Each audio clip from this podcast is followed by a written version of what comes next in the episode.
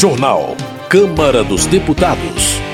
Plenário aprova compensação para estados por causa de redução do ICMS. Lista de animais ameaçados deverá ser disponibilizada por órgãos ambientais. Plenário aprova mini-reforma eleitoral com novas regras para a ocupação de vagas.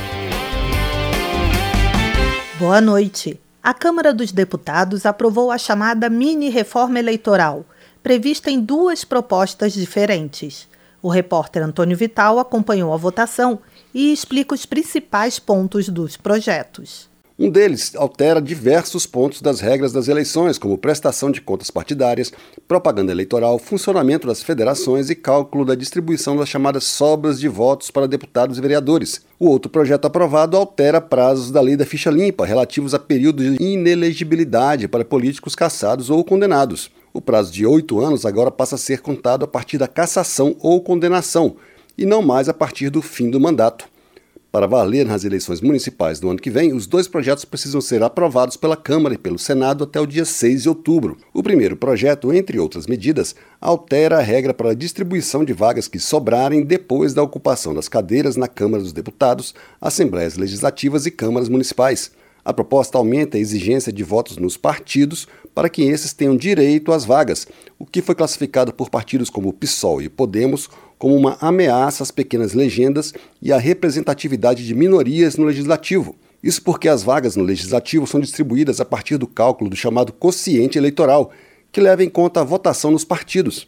Mas, na maioria das vezes, depois da distribuição das vagas aos mais votados dos partidos que alcançaram o quociente, sobram vagas. Essas vagas hoje são distribuídas para os partidos que alcançarem 80% do quociente, desde que o candidato tenha alcançado 20%. O texto do relator, deputado Rubens Pereira Júnior, do PT do Maranhão, prevê que só disputarão as vagas que sobrarem os partidos que alcançarem o quociente eleitoral, e não mais 80%. E só disputarão essas vagas os candidatos que alcançarem pelo menos 10% do quociente, não mais 20%. Para muitos deputados, isso vai permitir que candidatos pouco votados sejam eleitos e favorecer os partidos maiores. Foi o que disse o deputado Chico Alencar, do PSOL do Rio de Janeiro. Nós vemos nos detalhes desses projetos uma, uma malversação da ideia das sobras que cristaliza o domínio dos grandes partidos, um afrouxamento das regras que podem punir compra de votos e desvio de recursos ilícitos para as campanhas. O relator Rubens Pereira Júnior argumentou que o objetivo da medida é fortalecer os partidos e não os votos individuais nos candidatos. O projeto também prevê o transporte público gratuito obrigatório no dia das eleições. Além disso, legaliza a doação eleitoral por PIX simplifica a prestação de contas dos candidatos e estabelece que o fundo partidário e o fundo de financiamento de campanha não podem ser penhorados nem bloqueados pela Justiça. A deputada Adriana Ventura, do Novo de São Paulo, criticou pontos da medida. O que essa mini reforma tenta fazer é burlar regras e fazer com que tudo fique na impunidade. Então, a partir de agora, nada que aconteça vai poder impedir dinheiro de ser repassado, seja de fundo eleitoral, seja de fundo partidário. Ela tenta, na verdade, fazer com que prestação de conta fique muito mais suave, muito mais tranquila. O texto também trata da cota de 30% para candidaturas de mulheres. A proposta mantém a exigência e considera o uso de candidatas laranja um abuso de poder, o que não está na lei hoje mas autoriza o uso do dinheiro destinado para as mulheres no pagamento de despesas das campanhas feitas em dobradinha com candidatos homens, desde que haja benefício para a candidatura feminina. O segundo projeto da mini-reforma eleitoral, além de tratar do prazo de inelegibilidade, amplia de quatro meses para seis meses o prazo de afastamento do cargo exigido para a candidatura de agentes públicos, policiais, servidores e membros do Ministério Público e da Defensoria Pública. O relator, deputado Rubens Pereira Júnior, disse que o objetivo das alterações é simplificar o sistema e incorporar decisões já adotadas pela Justiça Eleitoral. Esse é um assunto que trata de modernizar o sistema eleitoral brasileiro, corrigindo e fazendo pequenos ajustes. A democracia se solidifica com pequenos passos. E é isso que nós estamos fazendo no dia de hoje, tampando omissões legislativas, retirando interpretações dúbias da Justiça Eleitoral, com uma visão de quem participa do processo eleitoral. Os dois projetos que compõem a chamada mini reforma eleitoral foram enviados para análise do Senado. Da Rádio Câmara de Brasília, Antônio Vital. Política. Osmar Terra, do MDB do Rio Grande do Sul, critica a atuação do Supremo Tribunal Federal, que, em sua avaliação, legisla sobre questões como aborto, drogas, propriedades indígenas e imposto sindical. Osmar Terra defende a criação de uma frente parlamentar em defesa da prerrogativa do parlamento brasileiro para proteger as prerrogativas constitucionais do Legislativo. Jones Moura, do PSD do Rio de Janeiro, rechaça a atuação do Supremo Tribunal Federal, que, segundo ele, legisla no lugar do Congresso. Jones Moura apela ao presidente Arthur Lira para avançar com a proposta de emenda à Constituição que coloca as guardas municipais entre os órgãos de segurança pública, a fim de evitar insegurança jurídica e garantir a proteção social da população. Bia Kisses, do PL do Distrito Federal, expressa preocupação com a possibilidade de legalização do aborto no Brasil. A deputada pede à sociedade e aos colegas parlamentares que defendam a vida e as prerrogativas do poder legislativo. Na visão de Reynold Stefanes, do PSD do Paraná, o envolvimento do Supremo em temas como aborto, demarcação de terras indígenas, drogas e propriedade privada caracteriza um abuso de autoridade por parte dos ministros. Reinaldo Stefanes alega que legislar sobre essas pautas é prerrogativa do Congresso Nacional. O parlamentar acredita que é o momento de o legislativo impor os limites constitucionais que preservam a harmonia entre os poderes. De acordo com Júlia Zanata, do PL de Santa Catarina, a Polícia Federal está investigando, a mando do ministro da Justiça, Flávio Dino, uma tipificação criminal que não existe no Código Penal que é o crime de fake news. Júlia Zanata acusa o governo de utilizar as instituições de Estado para perseguir opositores políticos. Para a deputada, o Brasil vive um regime autoritário e de perseguição política. Roberto Monteiro Pai, do PL do Rio de Janeiro, destaca a necessidade de responsabilidade na gestão de recursos públicos e de trabalho coletivo. O deputado critica os gastos do presidente da República com viagens internacionais, que ele considera inadequadas e excessivas. Agricultura. Rodolfo Nogueira, do PL do Mato Grosso do Sul, expressa preocupação com decisão do Supremo Tribunal Federal sobre o marco legal das terras indígenas que, segundo o parlamentar, desapropria terras produtivas. Ele alega que isso viola o direito de propriedade e prejudica o agronegócio. Rodolfo Nogueira apresentou projeto de lei para proibir a desapropriação e pede apoio dos colegas parlamentares para restaurar a segurança jurídica no campo. Joaquim Passarinho, do PL do Pará, critica a decisão do Supremo Tribunal Federal sobre desapropriação de terras produtivas, afirmando que essas áreas estão cumprindo sua função social ao gerar renda e empregos. Joaquim Passarinho pede apoio do governo federal aos produtores rurais que enfrentam dificuldades financeiras devido à queda no preço do gado. O parlamentar defende o refinanciamento e renegociação de dívidas para os agricultores. João Daniel, do PT, registra o lançamento do Plano Safra da Agricultura Familiar em Sergipe.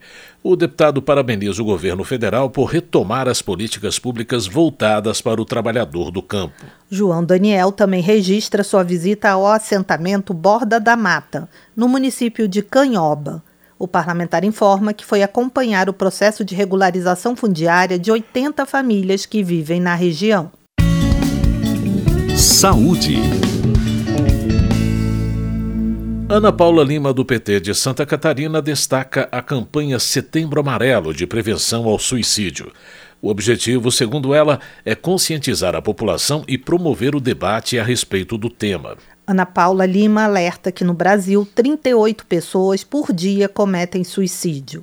Ela também informa que estudos registram aumento significativo na taxa de mortalidade de adolescentes e jovens entre 15 e 29 anos. Sidney Leite, do PSD, denuncia a falta de medicamentos e materiais básicos no tratamento de câncer pela saúde pública no estado do Amazonas.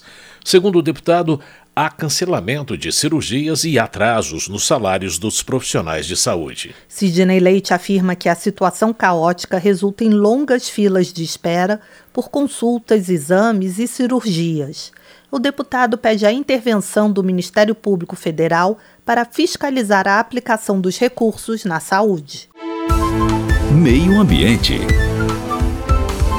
A Câmara aprovou propostas sobre a lista de animais ameaçados que deverá ser disponibilizada por órgãos de proteção ambiental. A repórter Paula Moraes acompanhou. Uma proposta aprovada pela Comissão de Constituição e Justiça da Câmara obriga os órgãos de proteção ambiental municipais, estaduais e federais a disponibilizar publicamente, tanto por meio eletrônico quanto em suas dependências, a lista de animais silvestres ameaçados de extinção. O texto estabelece que os estados e os municípios deverão publicar as informações que dizem respeito à fauna local, em conformidade com os órgãos oficiais de proteção ambiental. Autor da proposta, o deputado licenciado e atual secretário de Proteção Animal do Ceará, Célio Studart, do PSD, espera ampliar a defesa dos animais ameaçados. Para que nós possamos ter uma agenda de todos os animais em extinção em cada bioma, em cada estado, em cada município, haja visto que a diversidade do país é muito grande e exige um controle é, comum uh, um controle que seja feito uh, uh, de forma coordenada por todo o país para que nós possamos enfrentar a extinção, possamos enfrentar a caça, possamos enfrentar os males, até às vezes produzidos também pela própria administração pública, que prejudica os nossos biomas, que prejudicam os nossos animais toda a nossa fauna. A proposta que obriga os órgãos de proteção ambiental a disponibilizar a lista de animais silvestres ameaçados de extinção pode seguir ao Senado, a menos que haja recurso para votação pelo plenário da Câmara. Da Rádio Câmara, de Brasília, Paula Moraes.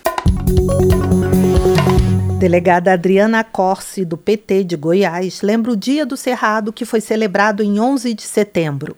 Ela descreve a beleza do bioma que cobre 25% do território brasileiro e abriga nascentes de rios importantes, como o São Francisco. Delegada Adriana Corsi ressalta a riqueza da biodiversidade do Cerrado e seu papel na regulação climática, mas alerta para o aumento de desmatamento e incêndios criminosos que ameaçam o bioma.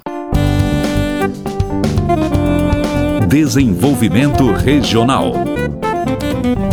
Cobalcini, do MDB de Santa Catarina, informa que o DENIT publicou o edital de licitação para a contratação do projeto de engenharia de duplicação da BR-282 entre Lages e São Miguel do Oeste. Cobalcini lembra que as regiões sul e oeste de Santa Catarina, onde estão localizados os dois municípios, são responsáveis por 40% das exportações do estado. Tarcísio Mota, do PSOL do Rio de Janeiro, expressa solidariedade aos afetados pela tragédia socioambiental que atingiu o Vale do Taquari, no Rio Grande do Sul. O deputado alerta que as mudanças climáticas já são uma realidade irreversível, o que demanda ações imediatas. Tarcísio Mota sugere a implantação do ciclo completo de preparação para desastres, que inclui adaptação, fortalecimento da defesa civil, planos de contingência e apoio às famílias afetadas. Zé Neto, do PT da Bahia, repudia a insinuação feita pelo jornalista Alexandre Garcia sobre a possibilidade de que a abertura de comportas de barragens tenha sido a causa das enchentes no Rio Grande do Sul. Na visão de Zé Neto, é intolerável que uma pessoa se aproveite da dor pela qual passa o povo gaúcho para propagar mentiras. O congressista solicita a retomada das discussões do projeto sobre as fake news com o estabelecimento de penas mais drásticas para o crime. Também Bom Gás, do PT, repudia que pessoas façam uso político da tragédia gaúcha.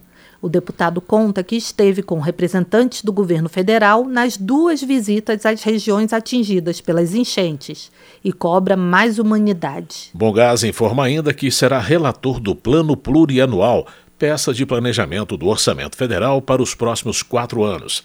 Segundo o parlamentar, o projeto enviado pelo governo prevê medidas para o enfrentamento de emergências climáticas. Heitor Chu, do PSB, agradece aos colegas parlamentares pelas manifestações de solidariedade aos gaúchos. Ele informa que, diante da tragédia que atinge o Rio Grande do Sul, a prioridade é salvar vidas e traçar planos de reconstrução.